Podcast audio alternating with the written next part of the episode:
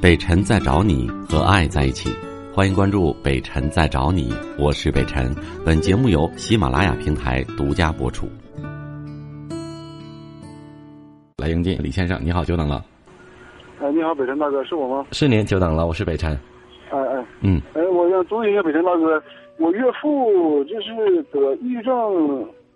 好久了吃药也吃不好，怎么办呢？现在一家也挺闹腾。到医院里去给确诊的抑郁症啊？对呀、二零八跟武警医院都去了，啊好几个地方，而且这几个医院都开药了，嗯，开药了吃也不好，这些医院开的是相同的药吗？不一样。有一个医院开的是什么猛什么猛上药，吃的挺多也不好，再就是中药自己灌的胶囊也效果也不好。呃，是医院自己自己研制的这个中药，然后他说是，但是咱们也不清楚。他说是，什么？你说他说是，嗯他说是自己做的，但是具体咱们也不知道他是不是自己做的。反正吃这药了，吃这药，那你跟我说，呃，吃药之前和吃药之后没有任何的改善和明显的症状吗？稍微好点，但是好了几天，就是有一点点小事儿，他就是发生心理变化。你跟我说一下，他在咱先说看病去确诊之前，他是什么样的症状不出啊什？么事儿都心着忙，就是说的，哪怕买块大豆腐是没有了，他也寻思好几天，嗯就这样。嗯，就上早市买姜子去，就马上就得去拍卖没了，就这种心情。就是马上就得去，你感觉到这个人忙忙活活的，哎，对对对对对慌慌张张的，对对做事情特别不稳。哎，对对对，嗯完了吧，就是有点事儿就总寻思寻思的。嗯要是咱们平常人来说不是个事儿，他也是，哎呀，就把这事当成可大的事儿了。 ，OK，我问你一个细节啊，你到不同的医院去的时候，啊呃，所有的医院诊断的结果都是一样，都是抑郁症吗？有的时候抑郁症，有的时候抑郁焦虑症，嗯。就是这样。然后你比如说，你到第一家医院了，他说是抑郁症，那你到第二家医院的时候，有没有在医生没有确诊下结论之前，你告诉他，比如说我到别的医院去了，呃别的医院医院给我看过说是抑郁症，你有过这样的暗示吗没？说没说没说，从来没。说。然后他到那儿去嗯还有你都是填个小表似的，各种什么让你打对号，就那种单子。就做了相关的测试，对吧？对对对对，完了你就典型的抑郁症，嗯抑郁焦虑症，这么说。啊、有说抑郁，有说焦虑的。啊啊就是焦虑，你刚才说的两是个一种，你刚才说的两个症状，说，呃，他你感觉上他比较焦虑、忙忙活活的，然后比如说要买豆浆，就不马上去，等一会儿都不行，好像一会儿就能卖没了卖。卖卖卖没了，我卖没今早就不吃不也一样吗？对，那不行他就，不行，啊！我怎么感觉倒是 有点强迫症的这个倾向呢？他呃今，天吧，出个事儿非常吓人。嗯他今天我们是在一楼住啊，嗯，我我到一楼住，他今天走到六楼去了，走到六楼，六楼邻居发现他了，完了，我们丈母娘问他说：“你去六楼干啥？”他说六楼是顶楼上来，六楼是顶楼吗？六楼是怎么？是不是顶楼？顶楼，顶楼。是顶完楼了，啊嗯完了，我我我媳妇儿跟我在丈母娘问他说：“你去六楼干啥？”就吓唬吓唬你，你跟你们开个玩笑，说这话说的太吓吓人了。嗯，你你老丈人是吧？多大对年纪？今年嗯、六十，六十。他这个病吧，反反复复犯好几年了啊。从什么时候开始？呃，那是我俩刚结婚的七年前吧，七年前第一次犯是因为什么事儿犯的呢？因为我老丈人就我媳妇儿的爷爷嗯去世了，就五十三四岁的时候是吧？对，去我我媳妇儿的爷爷去世了，嗯，他犯过一次，犯过一次，但是吧，随便找个诊所开点中药就好了，完而且一次不是说犯，过一次，那个是你你跟家里人沟通，跟尤其跟你的媳妇儿沟通，他爸爸第一次是那个时候吗？因为你说是犯，如果是犯了一次，那就那之前还有。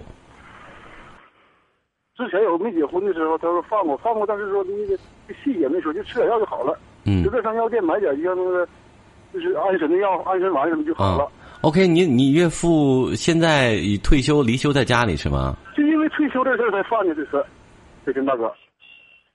对，所以我在问他这些细节，就是想知道。啊，他分析原因这个事儿总得放不下来的。放下来，嗯，你岳父这样的人呢，应该是心胸比较狭窄的人，就是俗话说心眼儿比较小，对所以对说对对对，是所这以说什么人什么事儿，在他那儿担不起来。我们说，作为一个男人，可能遇到对事情之后，我们慌而不乱，对吧？一件事情一嗯对件事情面对和解决，不管是我们人生的这种说亲人的离去，这种大灾大难，或者说还是一些呃生活和事业的变故，但是他有点担不起来。所以说对对对，第一次你看，比如说当亲人离去的时候出现问题啊了。了，他情绪崩溃，对吧？然后我为什么刚才我说六十岁，我想问问他工作的情况，我就怀疑到，因为很多老人在离休退下来之后，一下子生活没了重心，他觉得自己不被重视，不受重视，再加上比较敏感，周围的人呐、亲人好像对我态度又不太一样，是不是觉得我没用了？这种他出去，他最开始翻面出去，不敢见那个同龄的人，说人家退休了，说嗯一月得一千多、两千 多，用的挺好。他这还没退休，他有这个心理。所以我说啊，呃，我跟你说说句心里话，就但凡呃心理医生、心理诊所，我觉得开药没有没有问题。就是说，就像我们感冒了，说让你打一针没有问题，但是能不能真正的把病治好，对啊，这是值得去去去推敲的，因为它可以可能让你什么呢？所有的这个治抑郁症和治心理疾病的药物，其实有一个共通的特点，那就是让你安定下来、镇静下来。所以大多数这里边都是镇静的成分，让你镇静下来，甚至让你会呃少去很多那种。精神头儿你就劲儿劲儿的，你不是撺掇吗？你不是焦虑吗？让你稳下来。但是事实上，真正的症结没解决问题。哎，就像你说的，新药，咱不能说没解决问题，因为你去的很多也是专业的医院，也有很多专业的医生甚至专家，但是这是一个快速的能够制止你有更多的言语上的冲动或者造成身体上伤害的一个方法。但是，我觉得至少我们应该采取心理和药物相辅助的方法，哦就是说不到迫不得已的时候不能吃药，但是吃药的同时绝对不能简单的单纯吃药。嗯现在这样，北辰大哥，嗯，你说呢？我吃药，让他吃药。你吃药，如果说他就因为一点点儿又犯了怎么办？现在就全家担心这事儿。不是又犯了，所以而说是让他有啊吃药根本就不能完全百分之百的治好，所以不是谈不上硬犯的问题，明白吗？呃，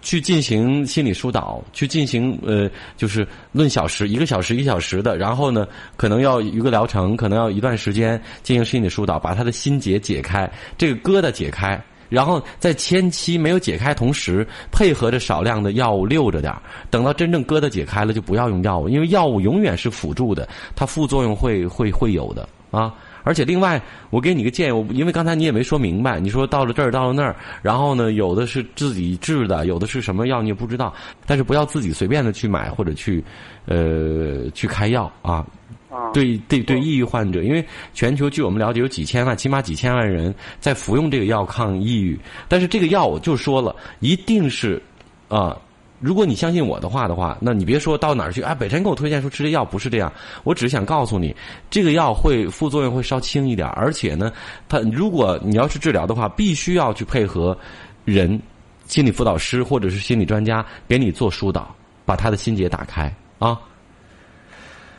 再见了。我是北辰，再次感谢你收听了今天的节目，多多分享给你的朋友，也多在留言区互动，留下你的问题，我们会集中回复。祝你幸福。